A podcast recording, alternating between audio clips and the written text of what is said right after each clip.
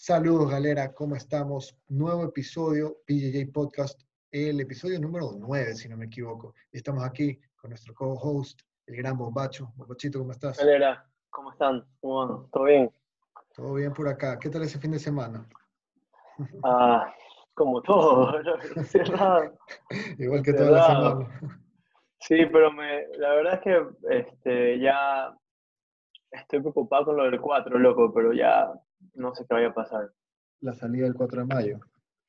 Sí, pero yo espero que la gente no se vuelva loca. Eh, sí, bueno, hay que, hay que tomarlo con calma. Por lo menos los que no tenemos que salir de casa, tratar de no hacerlo innecesariamente. Yo no, yo no voy a salir, bro. Sí, yo tampoco. Este, obviamente, la, la, la gran incógnita en mi cabeza todavía es en qué momento comenzamos a rolear. Como sea, cuando sea, con quien sea, pero en qué momento ya es seguro poder hacerlo. ¿Sí me, sí me, sí me, me explico?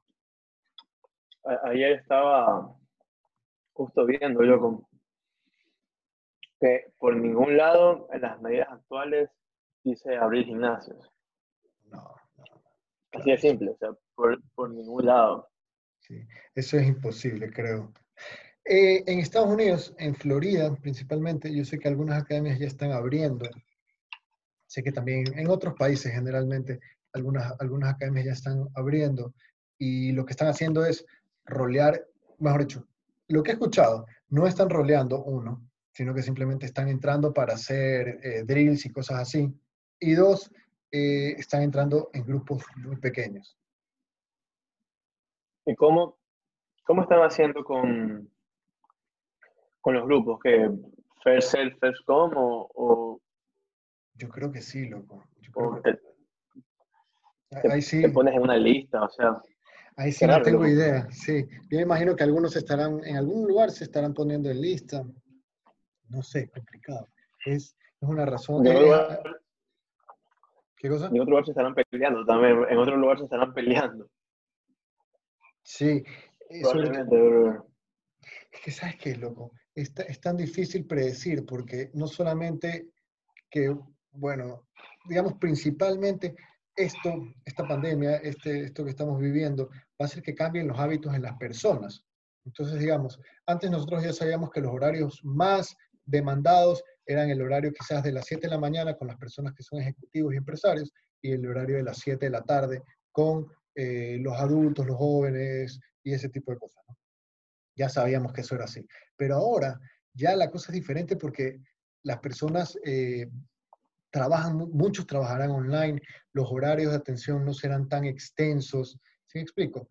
Tengo entendido en que algunas de las medidas del, del- del gobierno ecuatoriano está que no se, no se vayan a hacer visitas a otras empresas, sino que las ventas sean vía telefónica o vía internet, que sean entregas a domicilio. Entonces, obviamente, eso va a cambiar el hábito de los horarios en, la- en los seres humanos. Quizás, digamos, tú, que te toque trabajar y estudiar todo online, ya puedes, te, te puedes hacer tu propio horario y quizás para ti sería un buen momento entrenar a las 11 de la mañana. ¿Sí me explico? Entonces, quizás los horarios en las academias Para mí- que extenderse. Yo creo que esa va a ser una buena solución, abrir más horarios con menos personas y, y tener más clases, brother. Este, porque por lo general en una academia hay un horario de mañana, uno en la tarde y los de la noche, que por lo general son dos. Hablando de adultos, pues no, sin de los niños. Claro. Este, entonces yo creo que esa, yo no, yo no lo había pensado, pero tal vez abrir, por ejemplo, yo estoy en último semestre de la universidad, si a mí me vuelven a las 3 de la tarde y yo sé que a las 3 de la tarde vamos a estar 4 o 5 alumnos, 6 alumnos, que sería un máximo por clase, ya. Para mí sería un horario perfecto. Como que Claro. le dejo libre a la persona que trabaje, que aprende a las 5, se lo dejo libre como que tenga colito, pues no. No voy a las 7 porque, bueno, primero tengo clases, si es que tuviera clases, o no voy a las 7 porque sé que horario está yendo la gente que trabaja. Entonces, también se lo dejo libre y así, ¿sí me explico? Como que comienzas Claro. a, a, a, a también jugar un poco con, con a las personas y, y tú también dándote la, la abertura de escoger horarios este, donde tú sepas que, que hay gente que se le va a hacer más fácil. O sea, Claro, que, por ejemplo, a las 6 de la tarde hay gente que trabaje de lleno que es ese horario. ya 7 a.m. gente que trabaja de ese horario. Tú eres, tú eres, estudiante, tú eres un, un, pelado que tal vez a las 3, 4 de la tarde ya no tenga nada que hacer porque tienes clase a las 6, en mi caso. O a las 9, tú clase a las 9, loco. En la noche. Este, ajá, le dejo abierto y yo digo a las 3 de la tarde no voy a hacer nada, me voy a entrenar.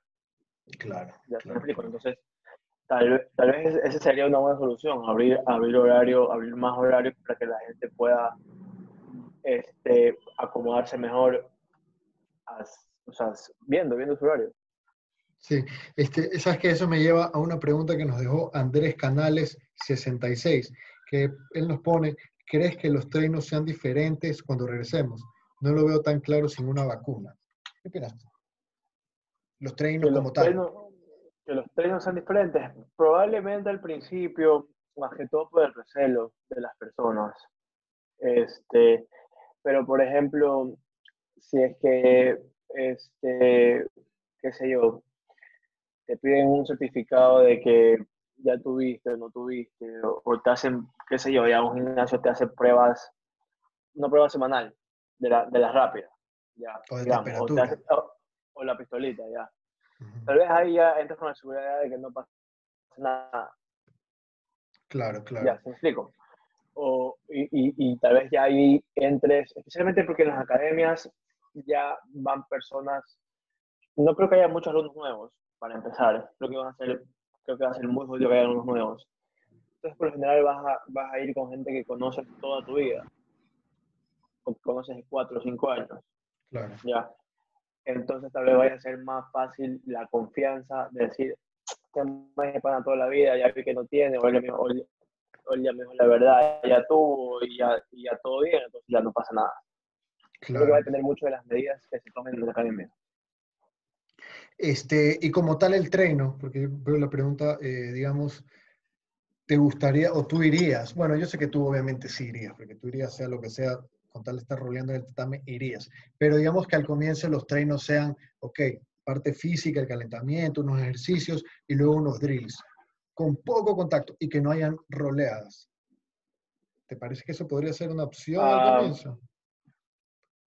Tal vez, tal vez, probablemente sí, probablemente sí, así comienzan. Ayer vi un video, creo que en el Ibarra, que tenían un espacio, un, un, que habían marcado en el tatame cuadrados. Ok. No, no acuerdo dónde lo vi, la verdad. Pero vi que habían marcado unos cuadrados con cinta y cada quien tenía literalmente su espacio cuadrado. Mm y solo están haciendo drills de caídas para las Tal vez es una opción, creo, creo que al principio probablemente sea así. No creo que haya mucha, mucha, mucha, interacción, claro. Sí, yo también creo que va a ser vital, por lo menos quizás la, la tomada de la temperatura. En, en, Chile, sé que Chile está haciendo una propuesta para hacer, ellos van a ser el primer país en los que exista un carnet de contagio. ¿Se mueres? la gente que ya estuvo contagiada, que ya tiene los anticuerpos, que ya se los exámenes, va a tener un carnet que diga, yo ya tuve COVID, por así decirlo. ¿No?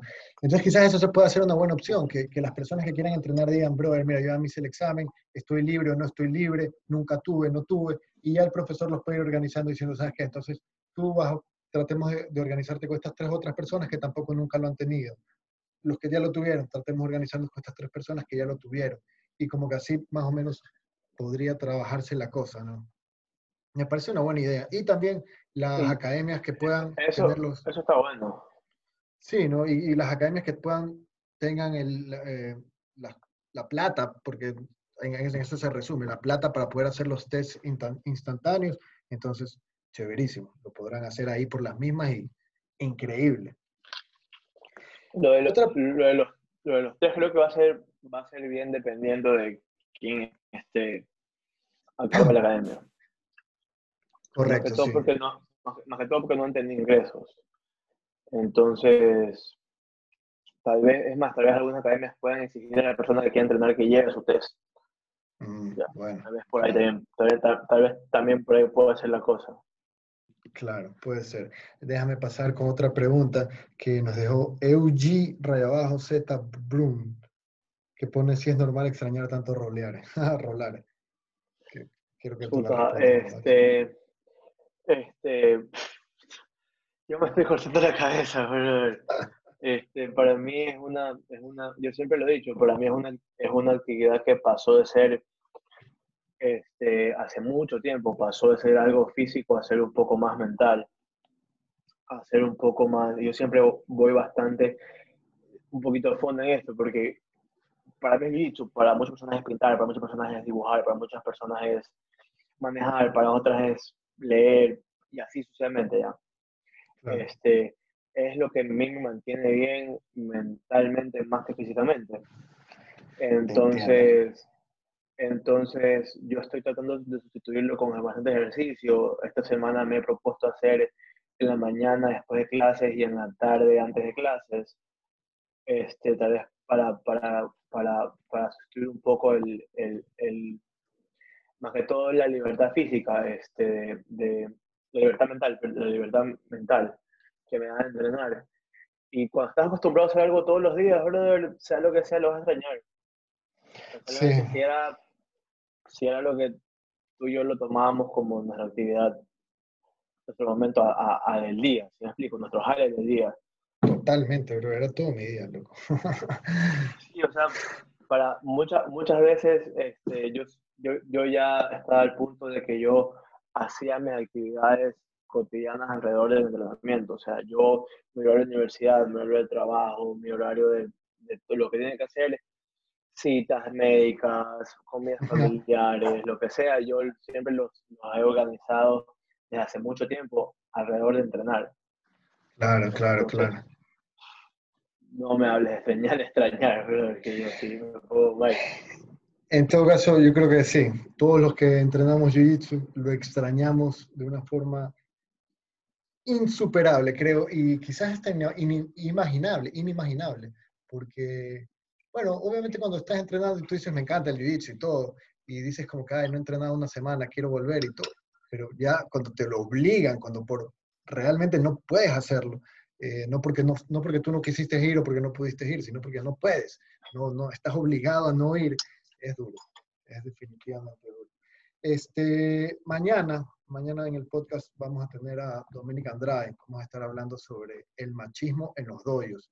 que obviamente esto es algo que aplicaba a la época pre-COVID y quizás valga la pena que toda la gente lo escuche, principalmente los hombres, para que sepan cuándo están metiendo la pata, cuándo están yéndose un poquito más allá. Ah, eso, eso es un tema que gracias, yo lo aprendí súper temprano. Sí, ¿cómo así? Yo, a mí me educaron súper bien en eso. Entiendo, entiendo, entiendo. Está bien. Definitivamente la, la educación desde pequeño es, es, la clave. En todo, no solamente con el tema del machismo. Si nosotros queremos que, que, el futuro sea bueno, hay que preocuparnos en las, en las nuevas generaciones. Pasando ahora sí al tema del, del podcast de hoy. El judo en, y, o el wrestling en el jiu-jitsu brasileño y quiero hablarlo porque este es un tema que hace años, hace años yo siempre te decía, tengo, te tengo un tema, bombacho, para el podcast, y nunca lo hacíamos. Y siempre era este, cuando íbamos a hacer el podcast yo me olvidaba cuál era el tema. Y justamente hoy día, un youtuber que yo subo, que es de Bolivia, llama Isracho, además hace videos, y es chévere. El man creo que tiene un background en judo. Él subió justo hoy un video que decía judo o wrestling. O, o, no me acuerdo si era por qué el judo es mejor para el jiu-jitsu o que el wrestling, una cosa así por el estilo. En todo caso, ese es el tema. No he visto el video de él, lo voy a ver después, pero me parece igual interesante hablar de esto porque son dos estilos de hacer proyecciones, hacer eh, ¿cómo, cómo, lanzamientos, proyecciones, lo que sea. Tengo, es que, Como lo quieras llamar. Claro, yo le decía botadas, pero un judoka me dijo que se escucha feo, que botadas es un término mal utilizado. A mí me dijeron lo mismo, me dijeron lo mismo, hace años, loco, que, que, que. A mí me lo dijo un profesor cinturón negro de la Federación del Oro, loco. Hace años. Cuando yo estaba en el colegio, cuando yo era verde o naranja. Y aún así usas la palabra botadas. Ya, es costumbre, es costumbre coloquial. ese es como, la, ese es como el, el, decirle kimono a pesar de que sabes que se llama gi. A pesar de que sabes que el kimono, kimono, está mal dicho, igual lo decimos. Ya, para mí hacer kimono toda la vida, quieras lo que quieras, Ya, a mí me malcriaron desde, desde pequeño, digo, por tienes, tienes razón. Bueno, entonces, para votar, que es la parte inicial de, una, de un combate, y creo yo que es vital, porque si tienes un buen juego de botadas, entonces puedes comenzar la lucha eh, marcador arriba en, en, temas de IBJJF, ¿no? O en temas de torneos. ¿Cuál crees tú personalmente? ¿Cuál es tu estilo? Comenzamos por ahí. ¿Cuál es tu estilo en cuanto a, tus botadas, a tus proyecciones? A mí, a mí principalmente me gustan más las botadas de, de lucha, de wrestling yo por lo general siempre hago single legs. Yo lo, yo lo he adaptado bastante con solapas, los single legs. Yo he trabajado single con solapas siempre. Siempre me paro desde la media guardia, del quarter guard. Esa es una botada que a mí me gusta bastante, con, con un single leg con solapas, con solapa cruzada. Es algo que siempre me ha servido. El double leg siempre me, me gustó. Y de ahí, este, la verdad es que yo me sé las de judo, pero no las aplico. Mi, mi, el Andrak del wrestling también. Pero, ¿por, ¿por qué no las aplicas? Ah, yo creo que a mí me, falta, me, me, ha faltado aprender y practicar bastante, más que nada. Ok, déjame, déjame acotar a eso porque a mí me pasa algo muy parecido. Yo me siento mucho más cómodo haciendo entradas abotadas tipo wrestling, a un double leg sé que si me como un sprawl o recupero la guardia o salgo con, con una salida rusa por ahí o alguna vaina. Entonces, me siento más cómodo con las botas de wrestling y también me siento un poco incómodo con las botadas de judo. Me parece que para poder llegar a aplicar las botadas de judo a un nivel eficiente, tienes que practicarlas bastante, bastante, bastante. Porque si no, cuando recién las estás emprendiendo, son muy arriesgadas. Digamos, hay el típico hipón que, que te metes por abajo ¿no? y, lo vas a tratar, no, no, no, no, sé cómo se llama esa, esa proyección, pero la que es de cadera, la típica básica como defensa personal. Si no la haces bien, estás exponiendo tu espalda. O sea, y es más, se ha visto en bastantísimos torneos, campeonatos mundiales, no solo de jiu-jitsu, sino también de judo, que cuando se la hace mal, la otra persona va y coge la espalda. O sea, te, deja puesto ahí para que le metas los ganchos.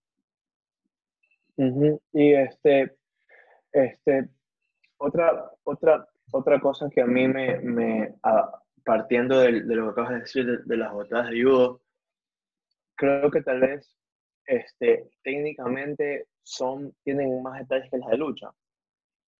A mi parecer, este, yo, yo he, aprendido las dos y me han enseñado las dos de muy buenos profesores. Este, alguna vez incluso nos dio clase en Machala Lenín Preciado, que es este, campeón no, panamericano. Puede ser, puede ser. No estoy seguro cuáles son los logros de Lenín Preciado, pero en todo caso es uno de los judocas pro actuales del Ecuador. Ajá. Y yo lo conocí cuando, cuando era café y él alguna vez nos dio clases en, en Machala. Oh. Súper buena gente, siempre, siempre nos... Y, y nosotros tenemos también en Machala está Gary, que él, él entrena, él, él tiene años haciendo judo, el cinturón negro de judo. E incluso ahora último quedó campeón en Miami, en un torneo oh. este, de judo en, Miami. Entonces, él siempre que nos explica las técnicas, o que yo siempre le he preguntado, es, es, es, más difícil en el sentido de, las, de, de entender las, los pequeños detalles este, tiene, comparando el judo con wrestling, a mí me parece que el, judo es un arte un poco más técnico que el wrestling en, en el sentido de las, del, del, de cómo, de las secuencias técnicas. O sea, tiene más pasos, no sé si, si, me explico. Sí. Este, por ejemplo, cuando Joan, cuando Joan nos explica un doble, no es que no es técnico, es muy técnico, pero son menos pasos. Claro, claro. Que por decir, un, un hipón de judo. Este, entonces, yo creo que eh, hay muchas cosas, hay, o sea, tal vez, y tal vez por ser más técnicamente, las dos son técnicas, estamos de acuerdo, pero tal vez por tener más pasos técnicos, la gente prefiere irse por las más fáciles en, en entender que las más, que las más difíciles. Y en aplicar también, claro, y en aplicar, porque sí, estoy de acuerdo contigo. Las de, las de judo requieren una práctica, ambas requieren práctica, por supuesto, para el timing y todo, pero las de judo creo que requieren una sabiduría y un tiempo de aplicación más grande, más alto, para poder sacarlas eh, con facilidad. digo, me parece que son bien arriesgadas. No quiere decir que no sean eficientes ni que no lo, ni que, o, que, o que las de wrestling sí lo sean.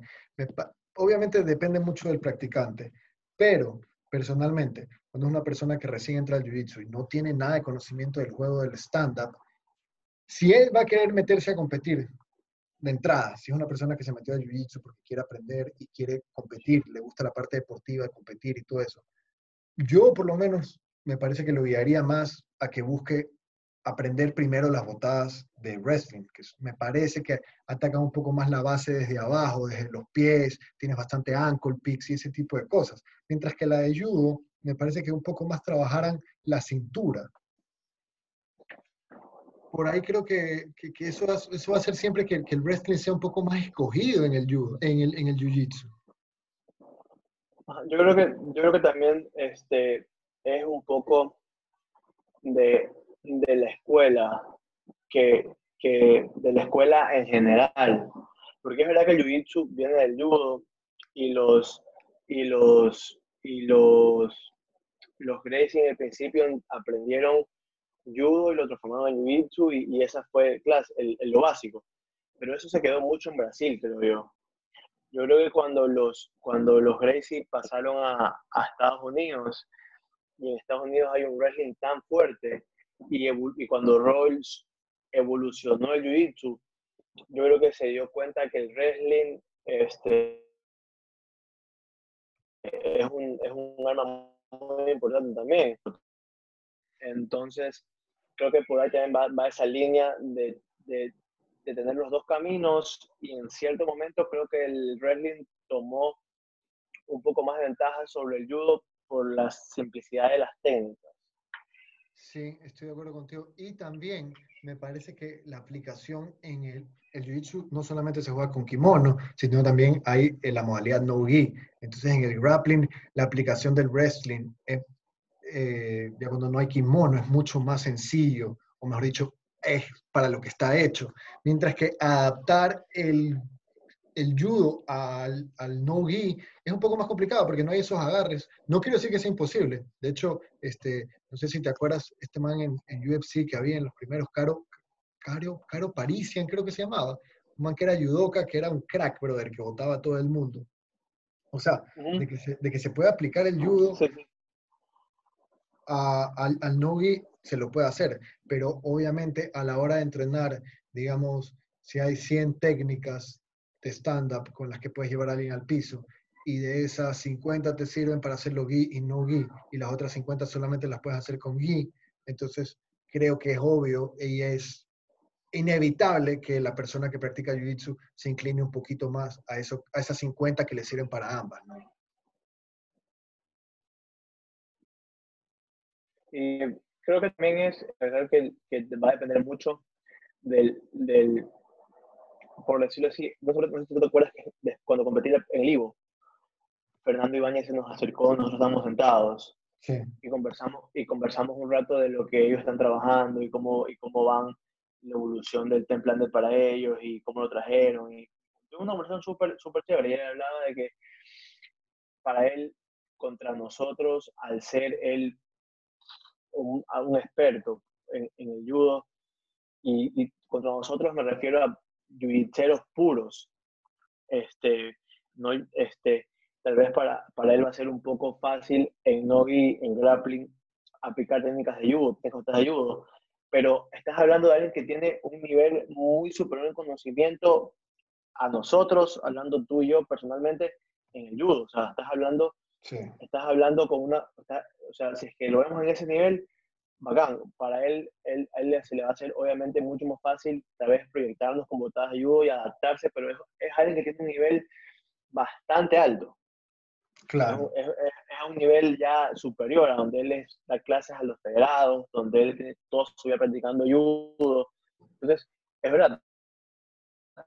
No es que no se puede, se va a poder.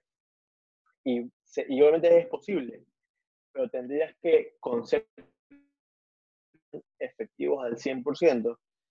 Y creo que con el wrestling es llegar a ese nivel, a un nivel aplicable. No hablemos de un nivel pero hablemos de un nivel aplicable, en donde de tres te salgan dos. Ya. este, no se necesita tener esa experiencia o ese nivel de aprendizaje tan alto que requerías con las técnicas de judo, al ser un poco, como, como decía al principio, hacer un poco más, más técnico en sí, con más pasos. Sí, sí, sí, sí, sí, te cacho, te cacho lo que me dices. Sí, eh, otra vez viene más el, el, el, tema de la vulnerabilidad de la, de la aplicación de la técnica, creo yo, ¿no? Cuando no eres tan experto en una proyección de judo y la quieres aplicar a una persona que tiene tu mismo nivel o tu mismo conocimiento, es, es, arriesgado. Obviamente no quiere decir que no lo puedas hacer, lo puedes hacer, por supuesto. Hay técnicas que son más sencillas que otras, hay técnicas que se comparten inclusive entre el wrestling y el judo, eh, hay cosas muy parecidas. Yo he visto la uchimata, que los, los, wrestlers también la hacen, al igual que los judokas. Entonces, como por ahí uno puede decir, ambas se pueden hacer, pero una vez más, creo que obviamente hacer una, una proyección de judo correctamente es muchísimo más arriesgado y te puede poner en una posición eh, más complicada. Cuando vas por una pierna o cuando vas por dos piernas en las botadas de wrestling básicas, tú sabes que siempre te van a, recibir con un sprawl. Si es que va por ahí la cosa, tú sabes que puedes comenzar a defender tu espalda, jugar una guardia tortuga y de ahí resolver. Cuando ya te metes en, otra vez en un hipón y querer botar ahí, bueno, pues estás regalando bastante la espalda, ¿no? Este, creo que también tiene que ver, tiene que, tiene que ver mucho con el, con el, con el, el, el nivel de enseñanza de, de, la, de las academias. Este, nosotros en, en, nuestra academia tenemos la oportunidad de tener este, personas como, como el sensei Dañín, que daban una clase exclusiva de, de judo los jueves en la mañana. Ya, pues nosotros teníamos un nivel, un profesor con un nivel altísimo de judo. Entonces teníamos tal vez la oportunidad de aprender directamente de una persona que tiene un nivel bastante alto, donde íbamos a aprender bien todos los pasos. Especialmente por la calidad, por el tipo de profesor que él era. Un, un profesor que es súper estricto, que no le gustaba que hablen, súper clásico, un profesor súper bueno. Entonces, si tú llevas, y, y, al otro, y del otro lado tenemos a Joan.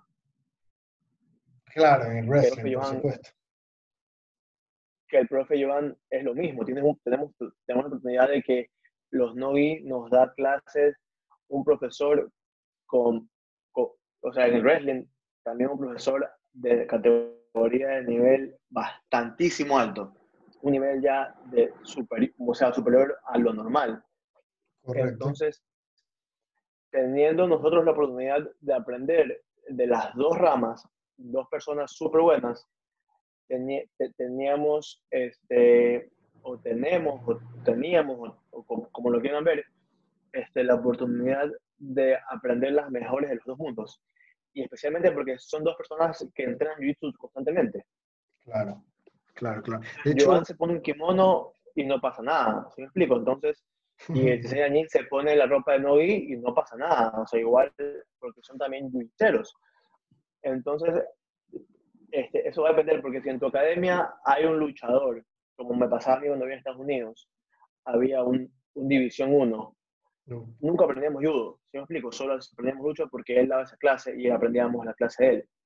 Claro. Yo creo que también va, va por ahí. Y si es que en Machala está Gary, que no hay nadie que haga lucha a ese nivel, pero está Gary, que es un cinturón negro de judo, y cuando él explica las técnicas, la vas a aprender a un nivel diferente también creo que va por, por qué tienes a la mano y qué puedes aprender tú o tus profesores. Claro, claro, claro, correcto, estoy de acuerdo contigo. La, quién te la enseña, cómo te la enseña, influye bastante en cómo la aprendes y en cómo la aplicas.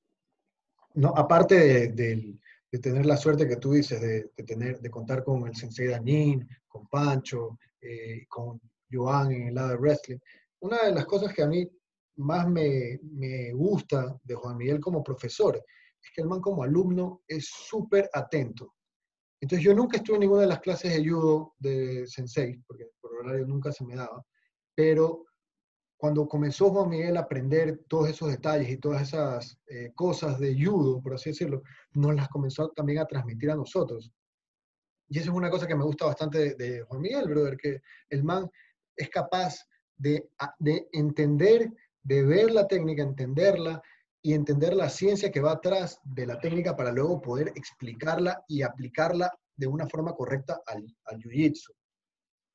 Entonces, definitivamente, para, para quien sea, debe tratar de, complementar su juego de, de, botadas, discúlpenme la gente que hace judo y me está escuchando, pero es la única palabra que me sale natural. Para complementar su juego de botadas vale la pena, como jiu-jitsu, tener ambas opciones, ¿no? Eh, tratar de siempre hacer de todo un poco y principalmente eh, estar listo para complementar, o sea, para, digamos, hacer transiciones de uno a la otra, porque cuando estás luchando con una persona de tu mismo nivel es muy difícil querer imponerle a la fuerza lo que tú quieres, a menos que seas un crack, pero si tienen el mismo nivel, lo más probable es que tengas que encontrar la vulnerabilidad del juego de él a través de la combinación de, de ataques o de técnicas, por así decirlo.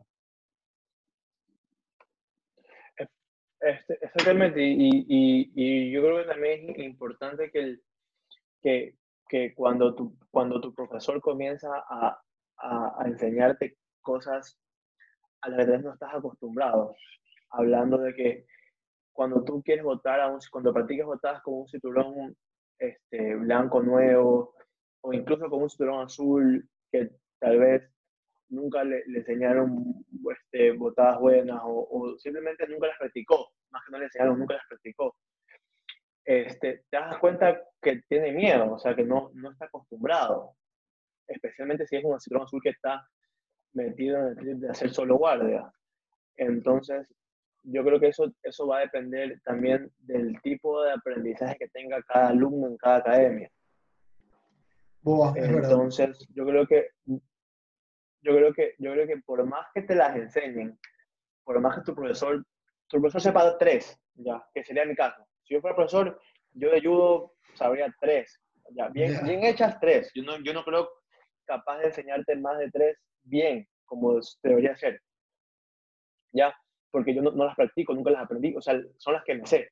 Este, este, y hablando, y lo mismo lucha, este, yo no creo que te pueda enseñar más de tres o cuatro técnicas bien a como debería de ser, que es como claro. se debería enseñar. Entonces, si es que por más que yo te les enseñe, así sean tres, cuatro, dos, una, si es que no estás dispuesto a practicarlas y no comienzas a, a, a no comienzas a, a, a practicarlas tú mismo y a perder el miedo y todo este cuento, tampoco va a haber mucho futuro siempre es el, volvemos siempre a lo mismo, de tener la mentalidad abierta de aprender y caer, brother, y todo, ese, y todo el chiste. Boa, sabes que sí, tienes, tienes toda la razón. Y eso es lo bonito del Jiu-Jitsu, es que hay tantas opciones en el océano, tantas, tantas técnicas, tantas posibilidades, que a la hora de la hora cada uno escoge lo, aquello con lo que se siente seguro y lo, lo hará 100 veces, pero no puede esperar nadie volverse un buen votador si en la academia nunca está intentando hacer votadas porque no, porque no es bueno y porque quiere ganar. Entonces solamente llama guardia porque su guardia es buena. Entonces es indispensable que si quieres mejorar en algo, tienes que meterle horas de lucha y eso va a implicar perder muchas veces, valer. Eh, nunca le vas a sacar un timing al double leg por más sencillo que sea si no lo practicas. Siempre te van a, siempre te van a coger con el sprawl, ¿no? Eh, es inevitable. Y, y, y, también sigue con Explore, tal vez te vayas solito de cabeza, porque, porque son, son, son cosas que tienes que practicarlas luego, no hay más. O sea, y, y yo creo que hay muchos dictos que tienen miedo a practicar este, este, botadas de judo, de judo, de lucha en general. Creo que hay muchos lo que se siente que no le gusta hacer su zona de confort y creo que eso es importante también para poder mejorar el jiu-jitsu. Sí, estoy de acuerdo contigo. Y aparte que acordémonos que el jiu-jitsu yo siempre, siempre mi, forma de, analizar o de, argumentar críticamente en mi cabeza es eh, basada en lo que a mí me enseñaba mi profesor. El Jiu-Jitsu es un sistema de defensa personal. ¿no? Es un arte marcial que primero que nada lo que sirve es para enseñarte a defenderte. Entonces, a partir de eso, tu Jiu-Jitsu se tiene que desarrollar en las cosas que son efectivas desde ese punto de vista y las que no. Entonces, en, en, si tú vas a tener un altercado, un problema, lo mejor siempre va a ser tú comenzar la lucha por arriba. Otra cosa es que te voten, otra cosa es que te caigas, otra cosa es que te resbales y tengas que comenzar a defenderte haciendo guardia y la cosa. Pero si tú tienes la opción de llevar la pelea al piso, entonces tienes que ser tú el que va por arriba, ¿no? Eso es, creo que, lo obvio, loco. Entonces, ¿cómo puedes esperar que el jiu sea una buena herramienta de defensa personal para ti si no practicas esas cosas que necesitas? Ajá, ajá, sí, exactamente. Pero bueno, este... para lo que, para lo que, lo que decías exactamente, es, es acotar lo que decías, que es perder el miedo, practicarlas, este, preguntar y todo eso. Así es. Este, pero bueno, pues Juan Bachito, entonces vamos dándole fin a la, a la, a la, al podcast un poco accidentado del día de hoy. Vamos a tener que hacer un buen trabajo de edición. Y, ahí el, la magia. y bueno, este, gracias como siempre por estar mañana, aquí. Mañana tenemos a, a las 11. Correcto. Mañana hablando un poquito sobre el machismo en los doyos, que me parece un tema importantísimo, principalmente para los hombres que no están muy seguros a veces cómo rolear con una chica, eh, ese tipo de cosas, ¿no? Para, para, que todos nos sintamos bien. Con eso sí nos vamos a despedir. Galera, muchísimas gracias por estar atentos a los podcasts. Galera, cuídense. Bombachito, una vez más, gracias. Nos estamos viendo. Muchas gracias, loco. Muchas gracias, Ñaño. Gracias. gracias a todos.